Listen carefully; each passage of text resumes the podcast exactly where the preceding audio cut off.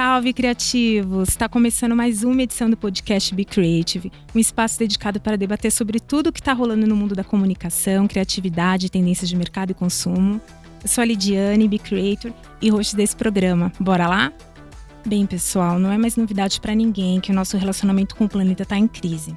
Com o consumo desenfreado de recursos naturais, segundo estimativa já divulgada pela ONU, seriam necessários três planetas para manter o nosso estilo de vida atual. E o primeiro passo para a mudança é começar a adotar práticas de consumo consciente que priorizem não apenas o individual, mas também o social e ambiental. E esse é o tema do podcast de hoje. Antes de tudo, eu já quero iniciar dizendo quanto eu me sinto honrada em participar desse assunto tão importante, uma questão que envolve saúde pública, conscientização e mudança de comportamento, o que não é uma tarefa fácil. Eu mesma tenho um monte de dúvidas e acredito que vocês aí de casa também devem ter. Por isso que estamos com convidadas de peso aqui que vão dar um aulão pra gente. Bárbara Mative é fundadora da Insecta Shoes, marca de sapatos ecológicos veganos que transforma peças de roupa vintage em garrafas PETs em sapatos. Ela é formada em marketing pela Universidade Federal do Rio Grande do Sul e pós-graduada em comunicação de moda pela IED de Milão. Busca trazer mais consciência e sustentabilidade para os negócios deste milênio. Seja bem-vinda ao nosso programa, Bárbara. Oi, obrigada pelo, convite. Estou super feliz de estar aqui hoje discutindo esse assunto super relevante. Eu fundei a empresa Insecta Shoes, é uma marca de sapatos e acessórios que uh, aumenta a vida útil do que geralmente das matérias que iriam para o lixo. Então a gente reaproveita principalmente roupa de brechó, garrafa PET, algodão reciclado, borracha reciclada para transformar tudo isso em sapato e acessórios. Andrea Pinto é fundadora do Tuborn, um estúdio de pesquisa em tendências e insights, atua na área de pesquisa de tendência, presta consultoria, ministra workshop, dá aulas, palestras, participou do, do Festival PEF em 2018 e com toda essa bagagem ela desenvolve projetos de moda, cultura, economia criativa e orienta novos modelos de negócio. E essa é a segunda vez que a Andrea está participando do nosso podcast. Ela gostou tanto que voltou. Inclusive, vale a dica aí para todo mundo acompanhar. Ela participou do nosso primeiro episódio. Oi, gente. Obrigado pelo convite. Muito legal estar aqui de novo. E bora aí falar sobre esse assunto tão relevante nos tempos atuais. Cláudia Pires foi diretora executiva responsável pelo desenvolvimento de estratégia de sustentabilidade da PepsiCo Brasil. Em 2013, tornou-se empreendedora selecionada pelo programa da Endeavor. Em 2014, fundou a Soma, uma startup de programa de fidelidade para mudar o comportamento e aumentar oportunidades em comunidades de baixa renda. Seja bem-vinda, Cláudia. É, é, um super prazer poder estar aqui hoje com vocês, falando de um tema que é apaixonante, né? Cada vez mais que você fala sobre ele, mais você quer saber e falar.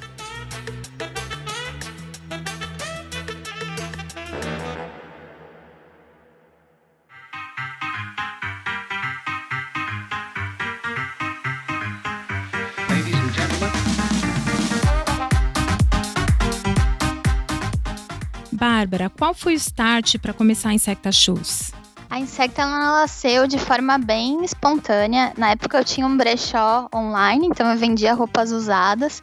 E a minha sócia, ela tinha uma marca de calçados que trabalhava com excedente de couro da indústria calçadista. Então as duas já tinham um pouco a preocupação do pós-consumo dos materiais.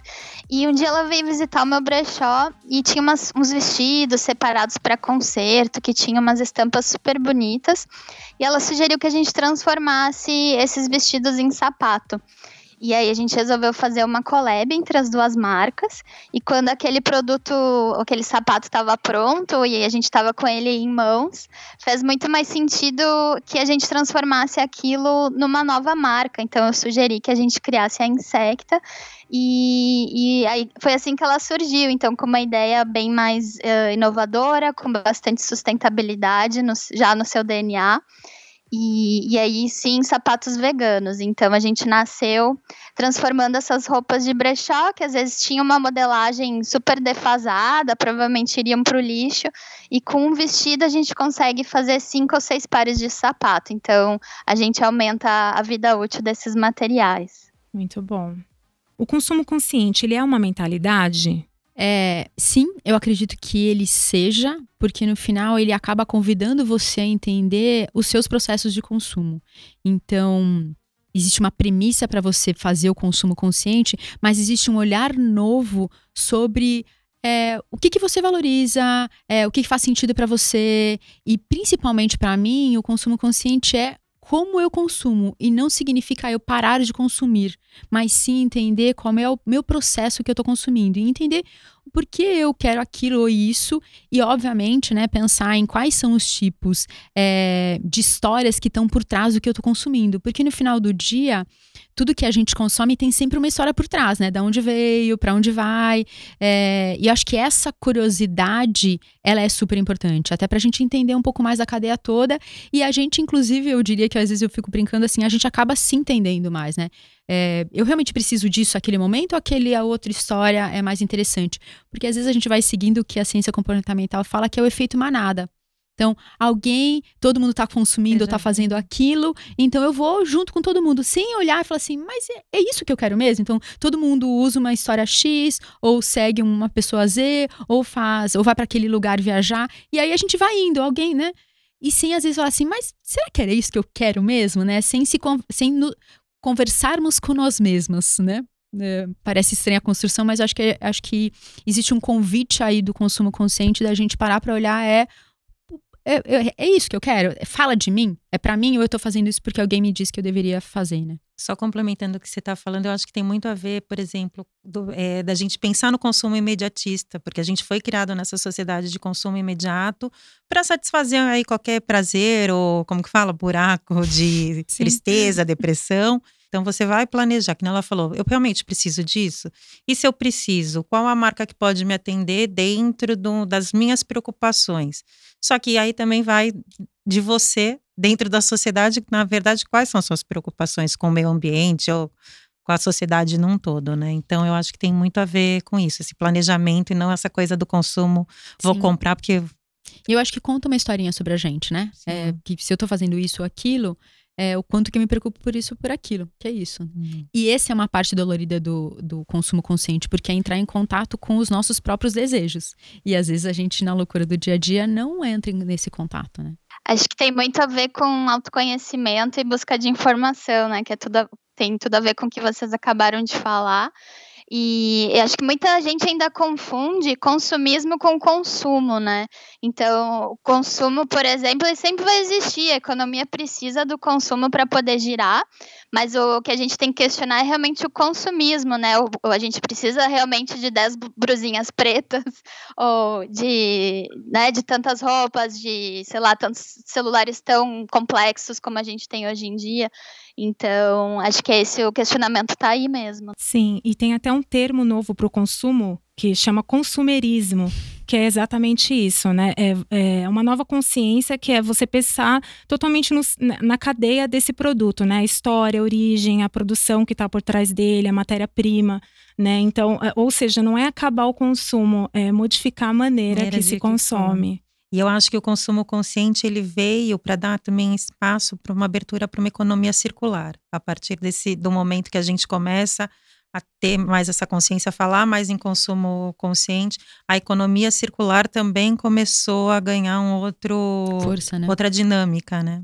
Bem, então, já que a gente está falando de economia circular, posso já jogar a próxima pergunta que fala justamente sobre isso, sobre a economia compartilhada, né? É, vocês acreditam que a economia compartilhada ela pode ser considerada um, um dos novos pilares para o consumo consciente? Eu espero que sim, que ela seja considerada, porque, por exemplo, a minha geração, a gente não foi acostumada a compartilhar, né? Então, você vê aí depois de uns anos para cá, aparecimento do Uber, Airbnb, toda essa, essa questão. Então, você vê hoje os levantamentos que, por exemplo, a geração Z não quer comprar carro porque tem essa facilidade para usar um BlaBlaCar, enfim, tem várias outras formas, né, de você consumir alguma coisa sem comprar aquela coisa, né? Então, isso eu acho que só tende a crescer dentro do panorama que a gente está vivendo atualmente. É, e essa história do compartilhar entra muito de novo. É algo que a gente precisa construir esse hábito, porque a gente não foi educada nele. E quebrar algumas barreiras, obviamente, assim, nossa, eu nunca imaginei que eu ficaria na casa de alguém que eu nunca vi na minha vida.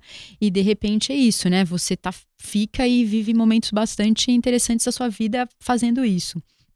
Então, agora, é, hoje muito se fala já, né? Então, assim, saiu há três dias atrás uma pesquisa que saiu no Valor Econômico contando o quanto que é, esse é um avanço que cada vez mais existe, né? Assim, hoje você vê várias é, organizações enormes, principalmente é, a, empresas de carro, que elas não vendem mais carro, elas vendem serviços. Né? Que vão muito nessa linha. Só que por mais que todo mundo fale assim, você vai adotar isso, ainda tem uma todo mundo, né? Um percentual gigante de pessoas que sim, é, eu adoto, eu acredito que esse é o caminho, mas essa prática ainda é inexistente. Tipo, um terço das pessoas, ou um pouco menos de um terço, que declara que sim, eu faço, assim, e efetivamente você já fez um Airbnb e você já compartilhou um carro, você já olhou é, se você precisa comprar furadeira ou porque você quer fazer um furo. Então, né, por que eu preciso de comprar furadeira? O número é muito reduzido. Por que isso? É um hábito não existente. Porque é uma nova maneira da gente pensar é, sobre isso. E aí acho que a gente tem que colocar, né? Então, é um convite para novas lentes nossas. De novo, é, eu preciso criar um hábito que até então eu não tinha e que eu tinha crenças atreladas a isso. Porque durante muito tempo, né, como Homo sapiens, a gente sempre teve a sensação de posse. E de repente não tem mais é isso. O fim da era, né? É o fim da era da posse, né? A gente está tá passando é. por, por, isso. E a economia compartilhada, eu acho que ela traz um convite para a gente pensar assim: eu preciso ter a posse de tudo, é, né? E, e leva a gente a novas maneiras de interação.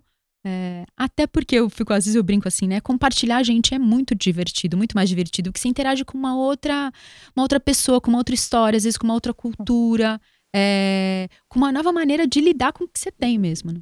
Então, sim, Acho eu também a... espero que seja. a economia compartilhada ela traz uma liberdade também, né? Hoje a maioria das gerações elas estão cada vez mais nômades. Então elas querem, não querem nem ter, querem morar, ter, querem ter a vida toda numa mala de mão. E a, a IKEA, por exemplo, que é uma marca de móveis, já está alugando uhum. móveis para esse tipo de pessoas. Então, compartilhar, você não precisa nem ter mais uma cama, você pode compartilhar isso e, e morar cada dia num lugar. Então, tem muito a ver claro, com o consumo consciente, mas com o comportamento que está surgindo dessas novas gerações.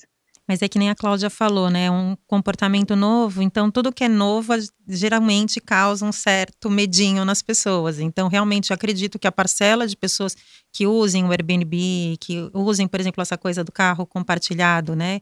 De que você possa deixar o carro na rua e de repente com a chave você vai lá, pega, usa dois quilômetros e larga em outro lugar. É, que já existe muito fora do Brasil. Então, assim, as, até as pessoas entenderem isso, a grande parcela da sociedade, porque a gente acaba, os privilegiados, que têm um pouco mais de informação, têm um acesso mais fácil a isso, talvez é mais fácil você mergulhar. Agora, se não, né, a grande camada da sociedade, eu acho bem mais um passo mais devagar. Esse é um grande ponto que você trouxe, André, porque é isso, isso ainda não é mainstream. É, isso ainda. É, e acho que tudo começa ainda num pequeno percentual de pessoas que começa a experimentar, que começa a quebrar suas crenças, para ir realmente para um número maior de pessoas. Então, eu acho que a gente ainda está numa pontinha de iceberg.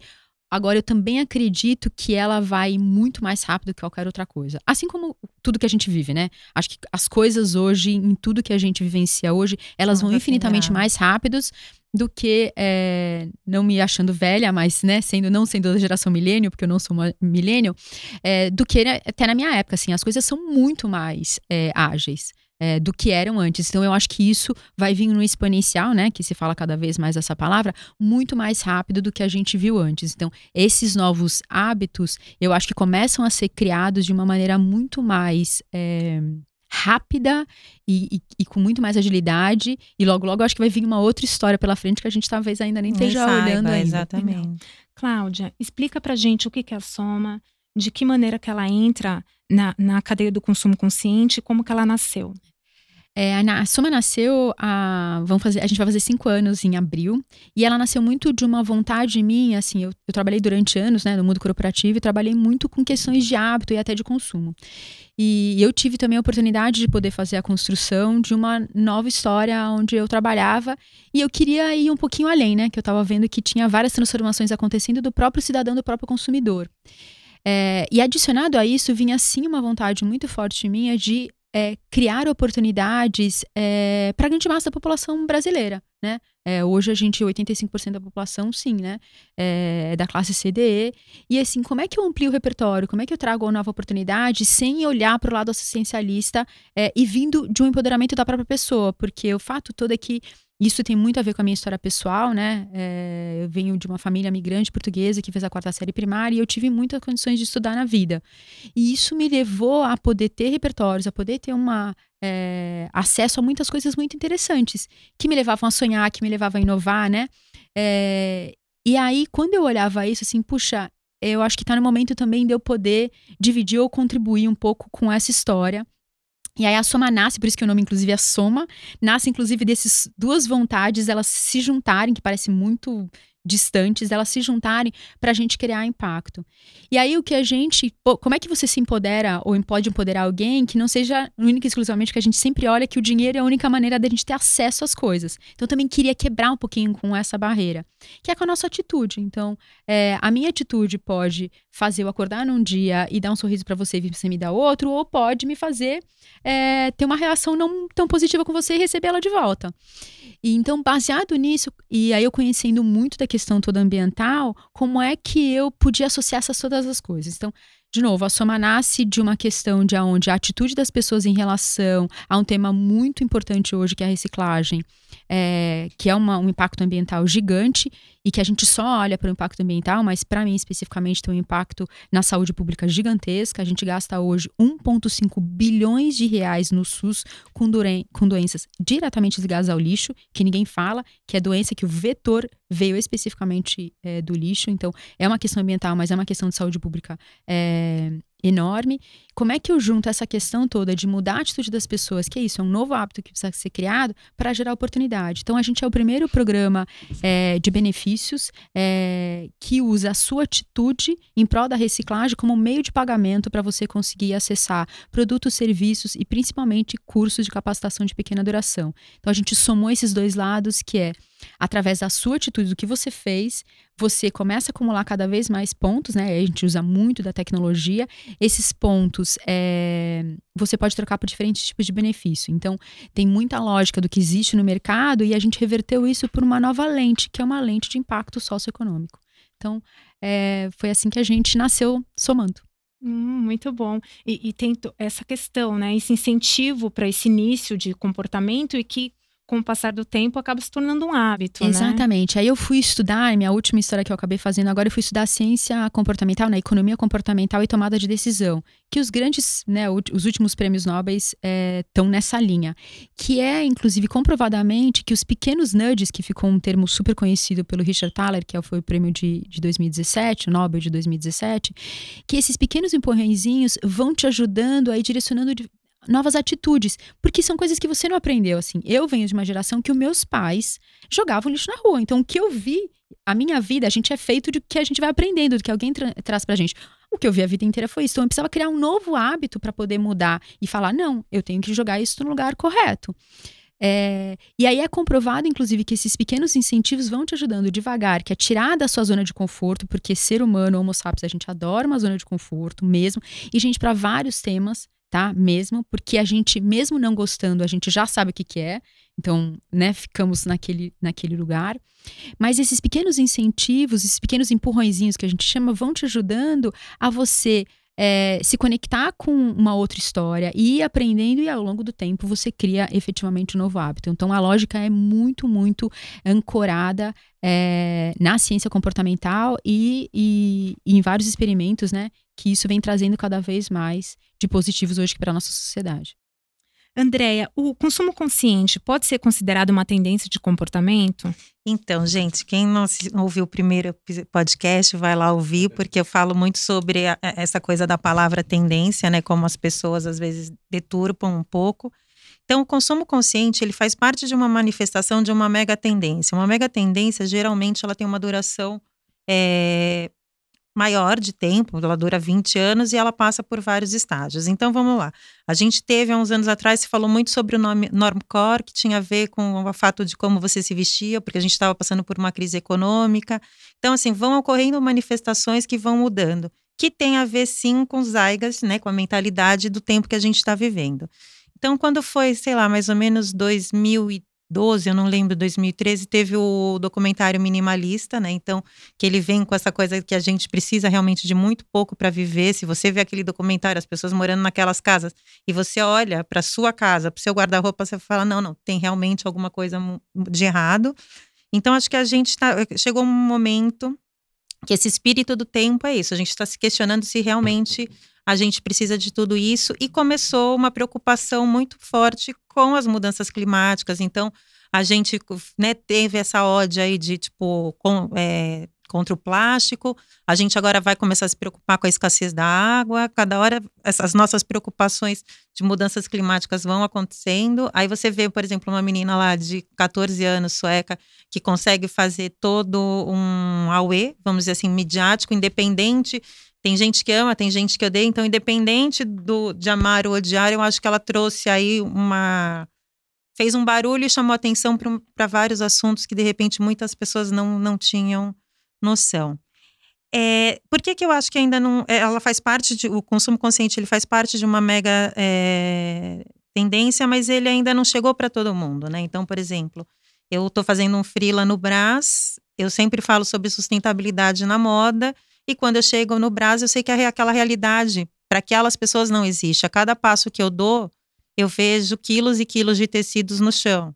E aí vem a minha pergunta: tá, como fazer para isso, para toda essa conversa que a gente está tendo aqui, chegar numa outra ponta que não tem informação? Porque é o que a gente estava falando: quem tem a informação e quem se preocupa é um nicho muito pequeno.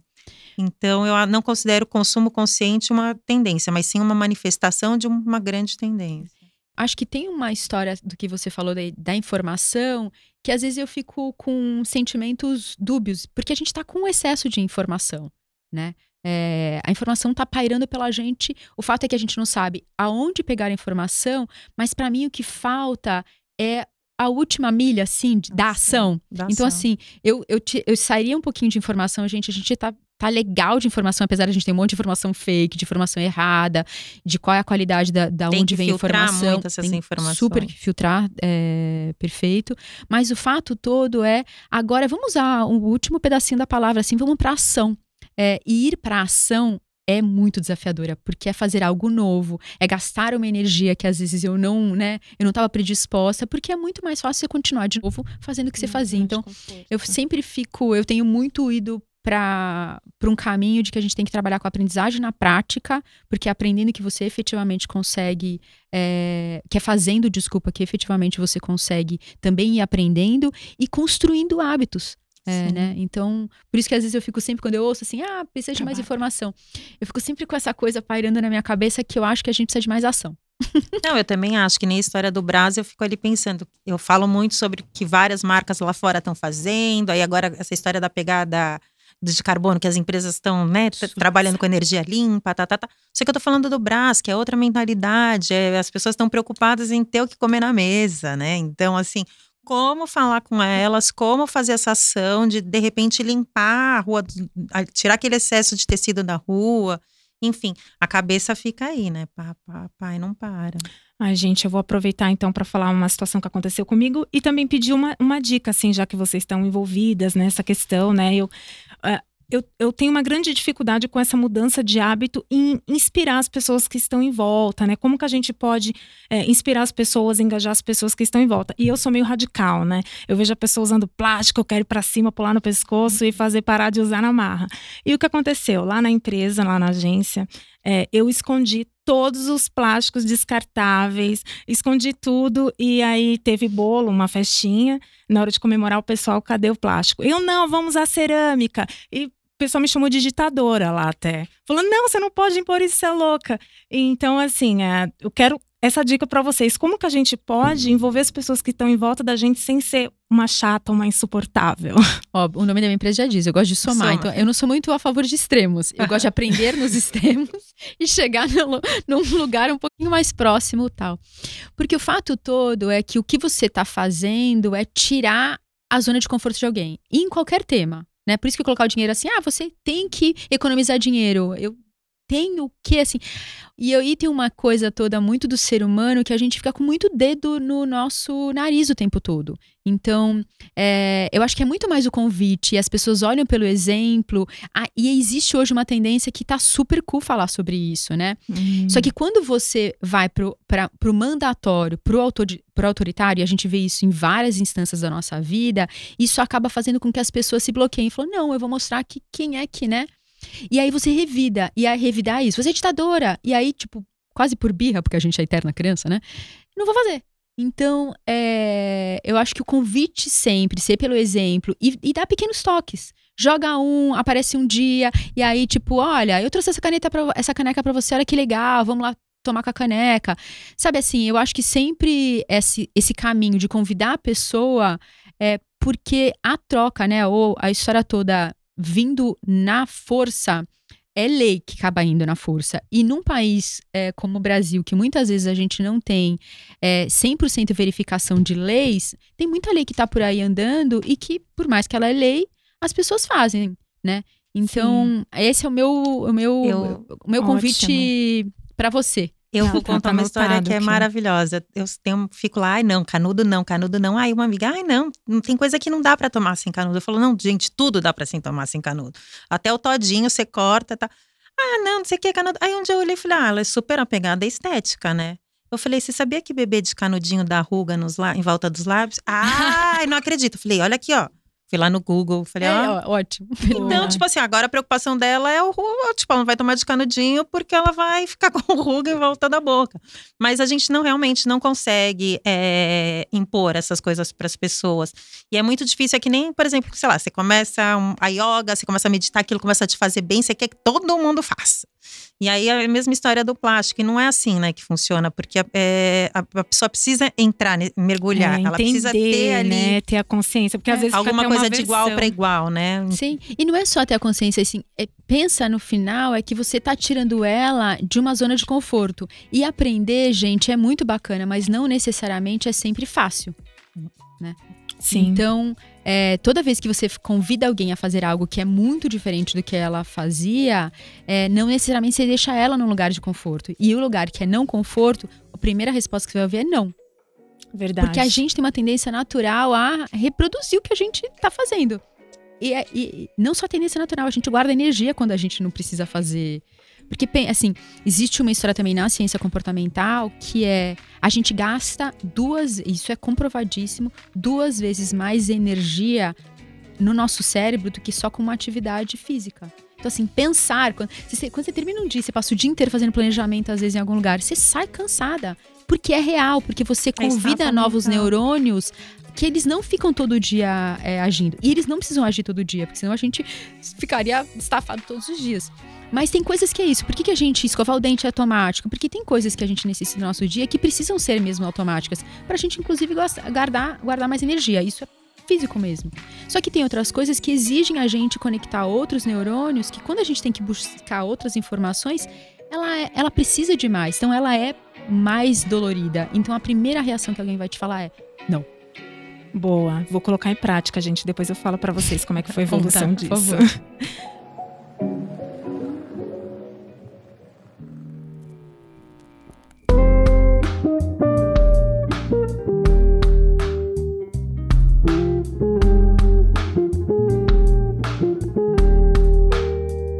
Bacana. Então eu vou aproveitar já que você está falando e emendar na pergunta aqui para você, que você como fundadora de uma marca vegana, como é a mentalidade no dia a dia da empresa? Dentro da empresa, é, a gente. É bem engraçado, assim, porque as pessoas vêm trabalhar conosco, às vezes elas perguntam: tem que ser vegano para trabalhar na Insecta? e, a gente, e é claro que não, né? A gente não, não exige isso da pessoa, até porque a gente é contra esse radicalismo. Mas à medida que as pessoas chegam, elas vão se conscientizando, porque é tanta informação, tanto discussão, tanto bate-papo que a gente faz lá dentro, desde quando a gente está produzindo conteúdo ou da nossa convivência lá dentro mesmo, que a pessoa começa a refletir seus hábitos de, algum, de uma forma ou de outra. Então, acontece de forma bem, bem espontânea. Mas super funciona, assim. É, é uma cultura mesmo que já existe na empresa, né? No dia a dia, a gente tenta ao máximo ter práticas uh, sustentáveis e, e, veganas e ecológicas como um todo. Então, se a gente está promovendo um evento na loja, a gente não usa nada de descartável. A gente trabalha só com parceiros que vão ter, vão trazer comidinhas veganas ou drinks veganos. Então, toda essa rede de, de pessoas e contatos, é, ela tem que ser muito coerente sempre, né? Sim, sim, legal. É, uma pergunta para todas vocês agora. É, vocês acreditam que os conteúdos produzidos para as marcas, ele tem um papel importante dentro da conscientização, para um consumo consciente? Como que as marcas podem trabalhar essa questão do conteúdo? Eu acho que assim, é, o conteúdo que as marcas produzem, sim, tem um papel importante, até porque hoje as marcas elas se tornam mais responsáveis em função da cobrança desse consumo consciente, né? A gente como cidadão acaba cobrando mais. Então, se você vai comprar um cosmético que aí você vê lá um que é testado em animal e um que não é, se você tem essa consciência, você vai acabar consumindo uma marca que não testa em animal, você vai começar a cobrar outras coisas. Então as marcas elas estão ficando muito atentas a isso e os consumidores também estão ficando muito atentos se esse discurso não é falho, né? Se isso é só uma coisa para ganhar ponto ou não. Principalmente assim os que estão mais é, engajados, né? Vamos dizer assim. Então é, e eu acho que mais que tudo, além da, né, das empresas criarem esse conteúdo para informar, para explicar o seu produto, a sua história, elas têm que começar a pensar em criar em produtos é, que tenham uma durabilidade, um, tempo de vida maior, né? A gente estava falando aqui daquele consumo imediato e às vezes você consome uma coisa que tem um tempo de vida muito curto. E aí a gente começa a ver assim as empresas, é, os consumidores tendo essa demanda de querer produtos que tenham uma durabilidade maior. A gente começa a ver, vou falar no caso da moda, né? Uma coisa de revenda, que nem o Enjoei que veio aí, que tá, tá tomando um espaço, outras marcas. E é muito legal porque na Califórnia, ano passado, eles propuseram um, uma lei, que é óbvio que está lá até hoje tentando ser aprovada, que é a lei do é, to repair, né, para as empresas serem responsáveis para reparar as, é, os seus produtos. Então a gente já tem marcas que fazem isso, mas isso não é uma responsabilidade. A marca faz por, por vontade dela, não porque é uma obrigação, vamos dizer assim. Então, e, e, o que eu achei interessante pesquisando também, que o ano passado na, em Singapura, o governo incentivou os três R's, né? É reciclar, reusar e reparar, né? De consertar. Porque é isso, eles querem transformar o lixo no luxo. Então, de você. É, então, acho que hoje, cada vez mais as marcas são responsáveis. Então, o conteúdo que elas fazem tem muito mais peso e valor. Hum. Não, eu super concordo com isso. Eu acho que a comunicação como um todo, de novo, né? A gente está falando aqui, inclusive, né, de uma, de uma comunicação. Ela sim influencia muito. E as marcas, elas sabem desde sempre, né? Eu, durante anos, fui gestora de várias marcas. A gente sim, a gente é. É, acaba trazendo bastantes influências. Então, eu acho que é sim papel também das marcas e também tem, né, como a Andrea falou, um próprio processo que os consumidores também estão chamando, porque as marcas no final são expressões que é isso, né? De histórias que a gente quer contar. Então eu também quero ter uma marca que entende que para mim é um valor, sim, é, o, reuso, o, reuso, da água, é, eu reciclar, de não fazer teste. Então assim, eu quero que é, a marca expresse os meus desejos né? Por isso que eu acabo consumindo, né? O consumo acaba também trazendo isso. Então, eu acho que é super importante elas fazerem e eu acho que, inclusive, elas têm um grande é, poder de fazer transformações mais relevantes que estão fazendo hoje. Então, eu acho que tem histórias muito fascinantes que estão acontecendo. Eu vejo marcas trabalhando muito bem isso, mas eu ainda acho que tem um caminho gigantesco, longo. Por, muito longo, porque tem muita gente que poderia estar tá fazendo e poderia fazer transformações muito benéficas, é, que inclusive para sua marca se tornar as pessoas mais fiéis, ela se tornar mais amada, se tornar mais é, desejada, é, que não estão fazendo. Então, sai, né? Uh, acabou de sair. Ah, quais são as marcas mais. É, que são mais é, atrativas, né? Então, muitas delas estão nos rankings superiores, que é isso, que são marcas que estão olhando para o tema do, do momento. E o tema do momento não dá para é negar isso. que mudança climática existe. Não dá para negar que tem coisas que a gente fazia e que não precisa fazer igual. É a mesma coisa quando a gente começou a usar tecnologia. A gente não usava isso e de repente a gente usou isso desesperadamente e que teve muitas coisas positivas. Então, assim, eu acho que a gente começa a se abrir cada vez mais, que é tem várias coisas que a gente pode também fazer diferente, né? É, e, e tudo bem, a gente só não sabia. Então, assim, né? É, o fato todo é que não dá para saber e não fazer nada. Eu super concordo, gente. Falando no papel de quem gere uma marca, é, acho que o conteúdo ele tem um papel, um do, se não o papel mais importante dentro da comunicação, porque, que nem a gente já falou, a gente está numa, numa época de conscientizar e educar muito é, nossa audiência sobre as várias questões acerca de sustentabilidade e tudo que envolve. Então, esse conteúdo ele tem que ser, principalmente, muito genuíno e ele não pode ser raso também. Então, ele tem que estar. Tá, tem que ser muito verdadeiro dentro da empresa e a importância dele é essencial. Então, uh, às vezes tem, existem marcas que. Eu vou dar um exemplo nosso, assim.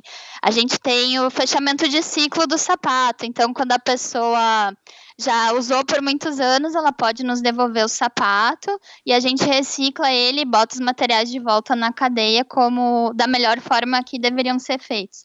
Então, se a gente não comunica isso através do conteúdo e por que, que é importante fazer isso, por que, que é a responsabilidade do designer pensar a cadeia do início ao fim, o cliente nunca vai se incentivar a devolver esse sapato, porque também ele tem que sair da zona de conforto para fazer isso. Então tem muita, muita explicação por trás disso e a galera, uh, por sorte, está recebendo muito bem essa, essas mudanças, então eles têm tão interessados. Outro exemplo, muita gente às vezes comenta, ah, mas o sapato de vocês ele não tem um preço acessível. O que, que a gente fez? A gente foi lá e abriu os custos desse sapato e explicou como que ele é formado, por que, que ele tem o preço que ele tem. Porque mil motivos, né? Mas principalmente porque ele é feito por uma rede produtiva que é justamente remunerada, bem remunerada. Então, é, às vezes são longos textões que a gente tem que, que compartilhar com o pessoal e, e vestir essa camiseta de educador mesmo e, e sempre checar todos os fatos e, e produzir um conteúdo mais genuíno e relevante possível. É o caminho mais difícil, mas traz muito resultado. A Bárbara falou uma coisa e me lembrou uma frase que eu vi uma vez e virou mantra que o lixo é o erro do design, né? Então assim que o design hoje ele tem que estar tá preocupado com descarte, né? Porque até então nunca, eu acho que isso não foi muito pauta de preocupação. E hoje em dia a gente, o designer tem que estar tá preocupado como vai ser o descarte desse produto, como que ele vai retornar, né? Para a gente também não ter melhorar um pouco os nossos próprios recursos naturais, assim. Então, fiquei quando ela estava falando do sapato, que aí depois de um certo uso eu falei, é isso. Então, ela volta para eles, eles refazem. E tem muita empresa hoje em dia que está fazendo isso. Você devolve a roupa que você não quer da marca e ela, tipo, além dela pode fazer todo um trabalho, talvez, de desfibrilar, etc e tal, você ainda pode ter um desconto na próxima compra. Então, são, são coisas assim, eu vejo que as marcas estão correndo atrás para não ficarem perdidas dentro desse, desse nosso momento, sabe? E acho que tem uma coisa também que vocês tocaram, que para mim é super relevante de uma era que a gente está vivendo agora, que é a transparência. É, acho que a gente viu. Em transparência em tudo, né, gente? Transparência na política, transparência é, nos, é, nos movimentos, assim, cada vez mais, né? Transparência nos dados, porque a gente né, é hackeável, isso né, não, não dá para voltar para trás, não existe. Mas agora, cada vez mais, é, abrir isso, né, que foi o que a Bárbara falou, trazer essa transparência do por que, que eu estou fazendo isso? Isso tem um racional claro. E não é simplesmente porque eu fiz e não vi o que estava acontecendo lá na frente. Então, acho que essa é uma coisa muito bacana que vai crescer cada vez mais. É, a gente está vindo com a lei de proteção de dados que traz uma transparência também grande para várias coisas. Então, eu acho que tem vários movimentos que parecem desconexos, mas para mim eles estão absolutamente é, andando na mesma órbita. Então, isso vai contribuir cada vez mais a transparência. Sinergia, né? Ele está tudo em Total. sinergia. Bem, meninas, é, como que o lucro, a sustentabilidade e o consumo consciente podem caminhar juntos? Olha, para mim, na realidade, a pergunta deveria ser outra. Como é que eles não podem caminhar juntos? Então, acho que, de novo, acho que tem várias, até pela pergunta, ressignificar ela, assim, eu não consigo enxergar não caminhar juntos. Assim, para mim, né, é, como é que elas não podem caminhar juntos? A gente é uma startup de impacto, o que, que significa ser hoje, né? Que tem gente que chama de setor 2,5, negócio social. O fato todo é que a gente entende que entre ganhar dinheiro é, e mudar o mundo, eles não são excludentes. Eles podem acontecer juntos é, ao mesmo tempo, é, porque no final do dia as coisas elas estão conectadas. E a gente, ao longo do tempo, é muito engraçado que é isso. Bom, eu vou lá, faço uma história e ganho dinheiro. Aí eu venho aqui, dou um dinheirinho, a filantropia, faço aquilo. Essas coisas não têm que ser excludentes, porque no final do dia é, existe um sistema. E o fato é que a gente olhou durante muito tempo da nossa é, vida as coisas estanques. Então, eu faço ali uma coisa, ali eu faço outra. Gente, a gente é o único cidadão, é, a gente vive no único é, né, mundo, sistema, planeta. É, a gente precisa começar a olhar as coisas de uma maneira muito mais sistêmica, que uma coisa leva a outra. Então, sinceramente, para mim a pergunta é: como é que elas não caminham uhum. juntos? E eu não sei te dizer como é que elas não caminham juntos. Assim, elas não caminham juntos no modelo atual é, que a gente tem de negócio, que é um modelo que cada vez mais a gente vem olhando que né, os VCs, que são os venture capitals que têm dinheiro, tem muito olhando e falando, gente, a gente tem que conectar essas coisas. É, e isso já está acontecendo em muito lugar do mundo. É, assim, fundos de investimento trilhardários falam: se vocês não tiverem no portfólio de vocês empresas que entendam a questão do impacto ambiental social, a gente não aporta o próximo round de investimento. Então, isso é muito importante é, perceber, porque essas coisas não podem ser separadas, porque a gente não é ser separado. Eu sou um ser. E a gente parou de olhar assim. E a gente precisa voltar a se olhar com integralidade. E eu acho que tem uma coisa assim também, quando a gente fala lucro, a gente tem que ver o que, que essas empresas consideram lucro, né? Porque, por exemplo, vou dar um exemplo do Brás, de repente uma empresa faturava X por dia há cinco anos atrás. Hoje ela não fatura esse X por mês, mas ela continua faturando os tempos mudaram, então acho que as marcas vão ter que se reinventar muito, vão ter que correr muito atrás de, pô, de outras ideias, de sair da caixa, que nem lá no começo, uma hora, é, a Cláudia comentou, né, da, da história do carro. Ela, a empresa vende carro, mas ela também agora tem que, de repente, compartilhar os seus carros. Então, as empresas vendem um produto, mas por que não ir além do produto, né? Um serviço, não sei, novas propostas. Eu acho que assim, é, é, esse lucro des, descomedido, ele não existe mais, né? Aquele, eu acho que aquele lucro de vários cifrões, ele pode existir sim em grandes corporações, mas eu acho que a gente tem que começar a pensar que talvez esses números vão mudar um pouco. E não quer dizer que você não vai estar lucrando você vai estar, tá, mas talvez não tanto como antes. É, e acho que para mim a pergunta é como é que vem esse lucro? Da onde vem assim? Eu não necessariamente sou. Né, de novo, eu, eu, quero, eu quero fazer as duas coisas juntas. Mas assim, como é esse lucro? Da onde ele vem? Eu estou resolvendo um problema real da sociedade ou ele vem por vir?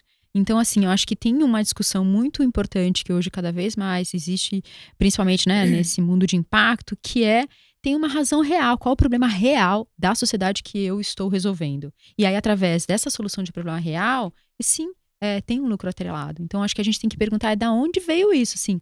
Tipo, né? Mágica não se faz, gente. Algum, né? Então, acho que essa é uma pergunta que a gente quase nunca se faz. E que eu imagino que a Insecta faz bastante a partir do momento que vocês, que é muito nobre, assim, super parabéns, abriram é, o coisa de custo de você. Custa porque é isso. Eu vou, matéria-prima vende X, eu vou atrás do Z, Imposto, não tem trabalho escravo. campanha, é, né? publicitária, então, porque tudo tem custo. As pessoas acham que não, né? Que na não, ah, é. Ah, é isso, e ela põe um markup. Custou tanto. Ela... Não, gente, tem uma série de coisas. A pessoa vai pagar imposto, ela vai pagar uma mão de obra qualificada tem uma série de coisas, né? Assim, a, a Insecta tem o um custo aberto, a Catarina Mina, que também faz bolsa, tem o um custo aberto. Então, eu acho assim que cada vez mais, que é, foi o que você falou, era da transparência. Quanto mais as marcas forem transparentes, os clientes vão ser fiéis e eles vão ser aqueles que vão, tipo, dar o sangue pela marca, Sim. na verdade. Eu entendo de onde vem a pergunta, porque eu acho que o grande problema está no lucro a qualquer custo, custo né? Isso. Vocês já falaram bastante disso, mas as empresas grandes e mais antigas, principalmente, elas, elas têm muito lucro, muita receita a um custo muito caro, principalmente para o planeta. Então a gente está vendo as consequências hoje em dia e talvez por isso a palavra lucro tenha essa conotação mais pesada. Mas a gente hoje em dia também se fala muito de capitalismo capitalismo consciente. Então, o futuro dos negócios é realmente você ter relações de ganha-ganha, né? Então, para eu poder lucrar, ninguém precisa sair perdendo, o planeta não precisa perder, os animais, os, os meus clientes, os meus funcionários, os meus parceiros. Então, é possível sim construir uma rede benéfica para todos e, e, bem equilibrada, mas, claro, não é o caminho mais fácil. Então, tira as pessoas da zona de conforto, elas têm que repensar todo o sistema, então, tem que ter muita vontade, tem que partir da liderança. E, por sorte, sim, já tem grandes nomes discutindo esses assuntos, mas ainda tem muita gente estagnada. Então, então, uh, acho que eu acredito muito num futuro, daqui a uns 20 anos a gente vai olhar para trás e vai se chocar com o que está acontecendo hoje em dia, porque os comportamentos acho que vão estar tá bem diferentes até lá. Deus te ouça. Nossa, é exatamente. Mas eu, eu concordo super, desculpa te cortar. É, eu concordo super, Bárbara. Assim como a gente se chocava com o comportamento que eu via atrás. Eu me choco com o comportamento que eu via da minha mãe. Então, isso foi há 20 anos atrás. Então, espero que deve que há 20 anos na frente a gente fala: não, aquilo não serve mais para mim. E, e, realmente tem um novo comportamento de escate. É exatamente isso que eu ia jogar aqui para vocês, para perguntar se vocês acreditam numa na sociedade do consumo, essa transformação da sociedade para o consumo para a sociedade do bem-estar. Aí vocês já estão respondendo aqui tudo, dizer que super acredito, que bom, né? Eu coloquei minha carreira serviço disso, então eu realmente acredito. E a gente já consegue ver também é mudanças mesmo, né? Que a, a Andrea até pontuou assim, em alguns momentos, essa mudança do consumidor, né? Então, o consumidor com essas mudanças, trazendo questionamentos às marcas, até marcas conservadoras, elas se sentem obrigadas a mudar, senão vão ficar para trás, né? Acho que a gente tem vários tipos de mudança, não só no consumo, assim, não só do consumo quanto mercadoria, mas que nem ah, de ser vegano, de não ser vegana, de optar por não comer carne. Então, tá, de repente não consigo ser vegetariano, mas vou entrar na segunda-feira sem carne.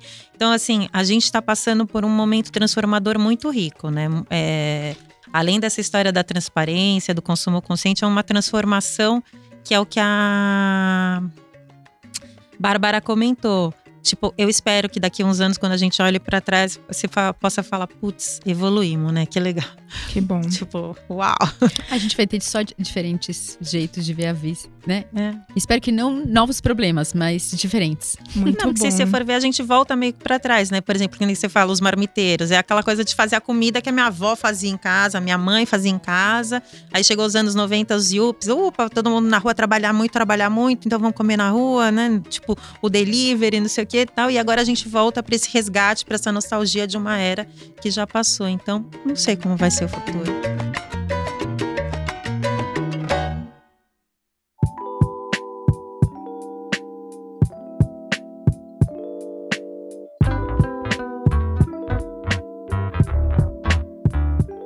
Pena, né, que tá acabando. Que papo gostoso, uma delícia. Muito bom. Agradeço aí, porque realmente a gente precisa ficar aqui mais um. Muito um obrigada, meninas, pela participação de vocês. Foi uma delícia esse bate-papo. A gente acho que renderia que ficaria uns três dias falando sem parar sobre o assunto. É um tema que rende bastante, né? Mulheres é. juntas falando de um assunto bacana, a gente ficaria. É, muito tempo. Mas super obrigada e. E eu acho que a gente termina, né, com uma história positiva que é é, sim, as mudanças vêm. Eu acho que a gente só não deveria ser contra elas, porque elas vão acontecer. E eu acho que a gente deveria olhar para elas e dar bem-vindo. E aí, que como é que eu faço para estar tá nisso? Porque só negar não leva e não vai levar a lugar nenhum. Então, gente, vamos somar, porque subtrair tá muito fora de moda. Eu falo que, quando eu dou aula, eu falo que a gente tem que somar, multiplicar e dividir, né? Então, são as três é, equações mais positivas, que a gente soma as experiências, divide, compartilha, multiplicando. E eu agradeço o convite para estar aqui batendo papo, por conhecer a Cláudia, a Bárbara, enfim, muito legal. Obrigada, gente. Foi um prazer estar aqui hoje. Aprendi muito e, e adorei compartilhar um pouquinho mais da nossa história. Espero que essa discussão aí traga bons frutos para todo mundo. Bem, meninas, conta pra gente então como que o pessoal pode encontrar vocês. Bom, né, no Instagram a gente está como arroba b underline born. Ali a gente tem uma postagem não sempre diária, nem sempre semanal, porque sou eu que faço todo o conteúdo, então é, entre isso e dar aula, palestra, às vezes fica meio confuso, mas ali tem bastante informação legal sobre esse momento que a gente está vivendo, sobre as tendências que estão acontecendo e do que a gente acredita que está por vir. É, a gente, a Soma tá tanto no Facebook quanto no Instagram e até no, né, no site, é, arroba Soma Vantagens. E o site também é www.somavantagens.com.br. E aí a gente traz muito um, o que os nossos participantes falam e a realidade mesmo, a ação no dia a dia de o que está acontecendo, é, quem participa, quem está sendo beneficiado, o que, que, eles acham. E aí sempre pequenas dicas de é, o que, que você usa, por que, que você usa, né? Então, vou adorar é, que vocês estejam lá junto com a gente e também perguntando que deveria dar dicas, assim, ah, isso não foi legal, vamos mudar. É, porque eu acho que isso, né? Se abertura para essa mudança também é bem importante. É, a Insecta tá no Insta também, então arroba InsectaShoes. A gente tem uma audiência bem engajada por lá e várias, várias discussões, diálogos super ricos sobre sustentabilidade. E temos uma loja online também, insectashoes.com. Duas lojas em São Paulo, uma no bairro Pinheiros, a outra na Avenida Paulista. E uma loja em Porto Alegre também para os gaúchos que estão aí escutando. Passa lá para nos conhecer. Bah, vamos! Quer participar do nosso podcast com perguntas e sugerir temas? Entre em contato pelo direct do nosso Instagram, o arroba becreative.360 e participe. Siga o nosso perfil no Spotify, no Instagram, no SoundCloud para não perder nenhum programa. O nosso site é o www.becreativecontent.com.br. Obrigado e até o próximo. Obrigada podcast. e até o próximo.